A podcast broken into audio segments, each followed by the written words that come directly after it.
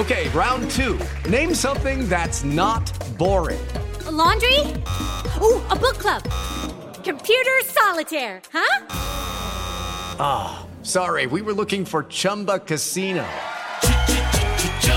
That's right. ChumbaCasino.com has over 100 casino style games. Join today and play for free for your chance to redeem some serious prizes.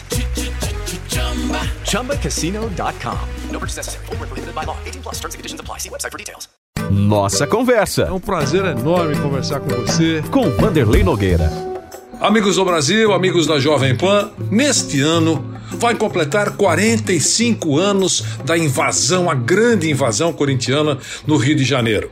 Episódio em 1976 levou milhares de pessoas ao Rio de Janeiro, naquele jogo entre Corinthians e Fluminense no Maracanã.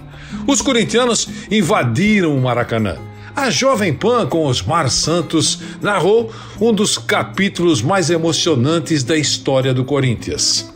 Você vai acompanhar agora um pouco desta história e detalhes e revelações que estão num livro escrito pelo Ricardo Garrido.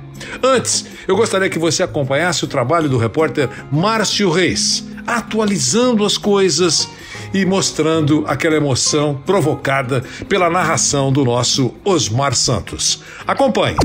A frase todo time tem uma torcida não se aplica muito ao Esporte Clube Corinthians Paulista. No caso do Alvinegro, é uma torcida que tem um time. E por algum tempo ficou sem ter pelo que sorrir. Chegou a ficar 22 anos de jejum sem títulos, registrando a maior seca de sua existência. E ao contrário do que se poderia imaginar, ao invés da torcida diminuir, ela cresceu exponencialmente. E em 1976 aconteceu um fato que entrou para a história. O Corinthians estava na semifinal do Campeonato Brasileiro e iria enfrentar o Fluminense no Maracanã, em jogo único. E a Fiel acreditava que poderia ser o fim do jejum. No dia 3 de dezembro, dois dias antes da partida, as vias para o Rio de Janeiro estavam entupidas. Então, no dia 5 de dezembro, o Maracanã registrou um público de 146.043 pessoas. Ao Corinthians foram registrados 40 mil ingressos, mas não foi isso que pareceu no estádio. E para que a massa alvinegra, que não pôde entrar no Maraca, Osmar Santos narrou assim a entrada do timão em campo.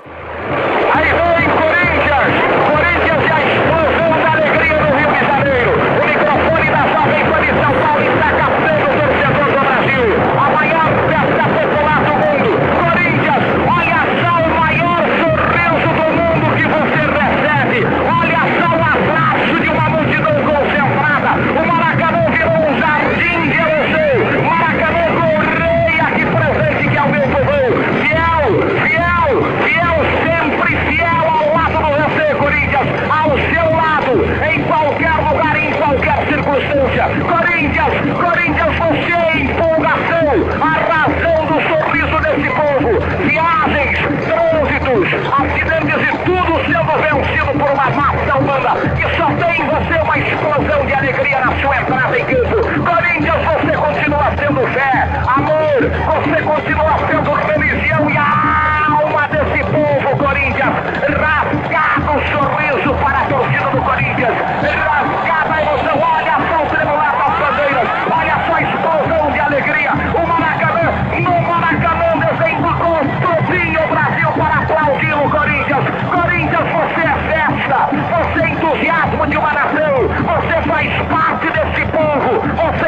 íntimo de cada um daqueles que estão aqui aplaudindo por você, Corinthians. Você é festa, você é alegria, Corinthians. Olha só o espetáculo que você proporciona, Corinthians.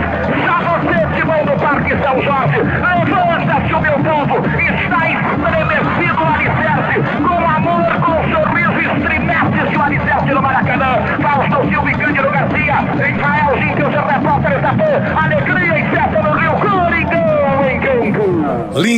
momento, né? Agora, nós vamos conversar e você vai acompanhar a nossa conversa com o Ricardo Garrido. Ele escreveu um livro com todos os detalhes dessa movimentação, dessa grande massa humana saindo de São Paulo com destino ao Rio de Janeiro. Esta movimentação da Fiel. O Ricardo começa conversando com você que nos acompanha em todo o Brasil contando um pouco dessa história. Olá, Vanderlei. É um grande abraço, é um prazer falar com você, um prazer falar com, com o Flávio também. E esse livro, O Diário da Invasão, eu, eu pesquisei muito, quer dizer, é uma vida de dedicação a esse tema, ao Corinthians em específico, a, a, ao tema da invasão. E uma coisa que eu achei muito interessante que apareceu aí na, na, na matéria é que tem três fatores que fizeram isso acontecer com o Corinthians em 1976, naquele campeonato, e depois nunca mais em nenhum, em nenhum outro campeonato que a gente tenha é, notícia. Acho que as três razões são, em primeiro lugar, é, o time, o contexto de 22 anos sem título, um time que vinha brigando para se encontrar depois da derrota para o Palmeiras na final do Paulista 74, que redundou na saída do Rivelino, né? E, e, que ficou patinando em 75, em 76, e de repente, ao longo desse Campeonato Brasileiro, ele engrenou, principalmente com a chegada de alguns jogadores, como o Givanildo, Neca, ganhou na reta final cinco jogos seguidos que ele precisava ganhar para se classificar para a semifinal, ganhou e se classificou para jogar na semifinal em jogo único no Maracanã contra o Fluminense, a máquina tricolor, que tinha quatro jogadores titulares da seleção brasileira naquele time, incluindo o Rivelino, o grande ídolo do Corinthians. Então, assim, teve um crescendo do time que inflamou a, a Fiel e, e, a, e a torcida quis ir mesmo.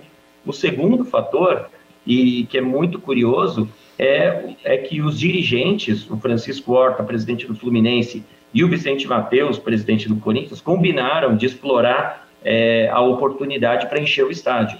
Porque naquela época os times não tinham é, receita de publicidade, de, de, patrocínio na camisa, é, de TV era pouco, o dinheiro. Então a principal fonte de receita dos times era a bilheteria e o dinheiro dos sócios do clube, do social.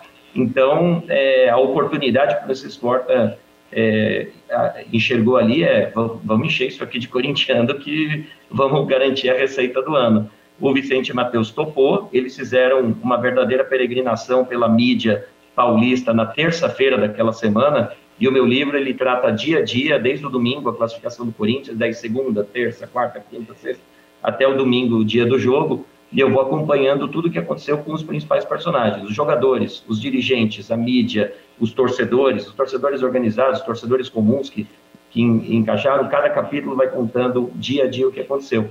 E o que aconteceu ali é que o Francisco Horta é, provocou a torcida do Corinthians, falou que ia mandar 40 mil ingressos para São Paulo e falou: vocês não são fiéis? Provem então. Falou no microfone da Jovem Pan na terça-feira daquela semana, é, dia 30 de novembro. E, e a partir daí virou uma grande comoção em São Paulo, só se falava desse assunto. E entre o terceiro fator, que foi a mídia, a própria Jovem Pan tem um papel central nisso, da campanha que foi feita para a torcida corintiana e paulistas em geral irem é, até o Rio de Janeiro para invadir e, e tomarem o estádio. E o que aconteceu foi pediram mais 15 mil ingressos, veio mais uma fornada, então ao todo 55 mil ingressos em São Paulo foram vendidos para corintianos. A corintianada que foi para o Rio de todos os modais possíveis, de avião, de ônibus, de carro, de bicicleta, até um cara que foi a pé, é, compraram mais um monte de ingressos lá no Rio de Janeiro. O setor das cadeiras numeradas e camarotes tal foi era 80% é, de corintianos ali que compraram os cambistas praticamente, né?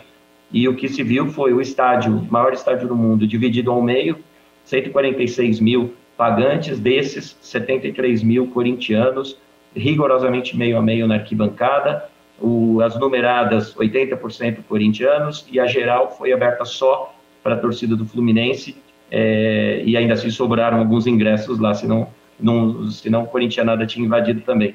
Então foi um prazer, é, uma pesquisa deliciosa de mergulhar em todos os jornais, ouvir as quatro horas de transmissão da Jovem Pan no dia do jogo, que é, eu fico arrepiado de ouvir aquela, aquele monólogo do Osmar Santos na entrada do time em campo.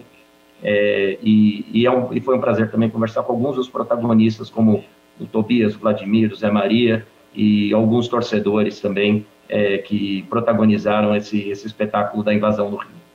Para liberar, o Flávio Prado vai fazer uma pergunta para você. O Ricardo Garrido escreveu o livro uh, Invasão Corintiana e no finalzinho o Ricardo vai dizer onde é que encontra, porque tem gente já perguntando aqui claro. que, como é que eu faço com esse livro e tal. Uh, eu sei que pode ser uma coleção, enfim, ele vai dar a, mensagem dele no final. Mas Flávio, sua pergunta ao Garrido. Eu nunca tinha entendido como é que tanta gente é, se mobilizou sem redes sociais. E o Garrido contou o segredo. Quer dizer que o Horta e o Matheus. O Matheus ele passava a impressão de que ele era. Né? Ah, o Matheus é burro. Ele era genial. Genial. Ele não tinha cultura. Genial. Né? Mas ele era genial. E o Horta, genial também. Foi ideia desses dois gênios, então, que conversaram e combinaram de cutucar a torcida do Corinthians propositadamente para lotar o estádio. Isso, é, foi uma sacada, sem dúvida, genial dos é, cartolas ali, que tiveram a sensibilidade de saber que a torcida ia encarar ali.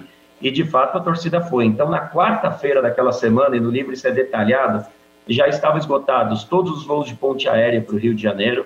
A, a, a, ponte aérea, né, a agência da época, anunciou mais 15 voos extra na sexta-feira, 15 voos extra no sábado para levar corintianos para lá. Foram ao todo 17 mil é, é, corintianos por avião, mais de 50 mil corintianos por ônibus. Os ônibus também tinham três companhias que faziam é, as linhas de São Paulo, Rio de Janeiro, né? era a única, Expresso Brasileiro e Cometa, também todos esgotados desde quarta-feira e foram colocando carros extra. É, torcidas uniformizadas que estavam num momento de crescimento enorme ali, tanto a Camisa 12 quanto a Gaviões, cada uma fretou quase 100 ônibus, e eu tive a oportunidade de colocar nesse livro aqui, ó, o Diário da Invasão, essa é a capa do livro, é, ele, ele, eles é, E onde que encontra, Ricardo? Onde encontra o livro? Ele, ele, ele faz parte de um clube de assinaturas chamado Timão Box, foi lançado há um mês. A cada mês, os assinantes recebem uma caixa em casa com um livro sobre o momento histórico do Corinthians e mais um monte de presentes. Por exemplo, neste mês, quem assinar até o fim de julho, no timãobox.com.br, é, vai receber o, o, meu livro, né, o Diário da Invasão, mais uma flâmula da época, uma réplica do ingresso do jogo contra o Fluminense, cards do jogo, adesivos e mais algumas coisas, inclusive é, imagens para colorir para a criança, porque é importante também a conversão Legal. dos novos fiéis. Então é timãobox.com.br. Legal. Ricardo Garrido, um abração para você, obrigado pela gentileza. É bom, né, a gente reviver grandes momentos do futebol brasileiro. Esse faz parte de. É um grande momento da história. Em 1976, o Corinthians, a torcida do Corinthians invadiu o Rio de Janeiro, uma grande invasão. Dois nomes foram citados aqui, a gente até reafirma. Francisco Horta, grande dirigente do futebol do Fluminense, depois trabalhou até no Flamengo, mas pela competência dele. E o presidente Vicente Mateus grande presidente do Corinthians. E eu só queria lembrar que os dois foram os protagonistas da transferência do Rivelino para o Rio de Janeiro, para o Fluminense. Eu brinco muito, viu, Ricardo? Contando uma história que virou lenda, né? Tem, tem uma certa pitadinha, mas virou lenda. Há uma história entre os dois. É, quando o Rivelino foi apresentado no Salão Negro do Fluminense, e lá estava o presidente uhum. Ricardo Horta, claro, apresentando o, o, o Rivelino, e do lado dele, sentado, né, o presidente Vicente Matheus. Um vendeu, o outro comprou, né? Uma grande transferência do futebol brasileiro. E aí há uma, uma brincadeira, cara, é lenda, brincadeirinha né, respeitosa, né, que o presidente, que o presidente é, Horta fez um discurso. Você sabe que era um orador brilhante, né, um juiz de brilhante. direito, orador brilhante. Uhum. E ele levantou, senhores conselheiros, aqui no Salão Negro, é, vamos apresentar o grande Rivelino. E esse negócio só aconteceu, estou re, resumindo a história, é. só aconteceu graças à sensibilidade do presidente que está aqui ao meu lado, presidente Vicente Mateus, percebeu a importância desse negócio. Com a palavra, senhores Vicente e Matheus, o presidente não levantou, olhou para ele e falou: Seu Horta, já falou? Seu Horta já deu uma balançada na plateia, né?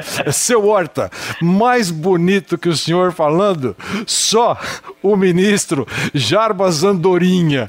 Aí ele trocou o passarinho, mas quer dizer, tudo bem. É, é já, naquela época, né? Mais bonito que o senhor Jarbas Andorinha. Tá, mas foi espetacular. Presidente Vicente Matheus. É, era uma, era uma figura queridíssima e um corintiano apaixonado, você sabe disso, se você é um historiador. Garrido, um abração. Muito obrigado aí pela oportunidade. Um abraço para você, Vanderlei, e para o Flávio também. Valeu. Emocionante momento vivido pelo Corinthians, por todos aqueles que foram ao Rio de Janeiro, milhares e milhares, aqueles que acompanharam pelo rádio, acompanharam de alguma maneira esta grande emoção provocada pelo amor que os torcedores do Corinthians demonstraram naquele momento. Esta nossa conversa fica por aqui. Estaremos juntos pela Jovem Pan com o nosso podcast Nossa Conversa na próxima semana. Um abração a todos. Nossa Conversa. Mais uma vez agradeço a sua presença nessa nossa conversa. Com Vanderlei Nogueira.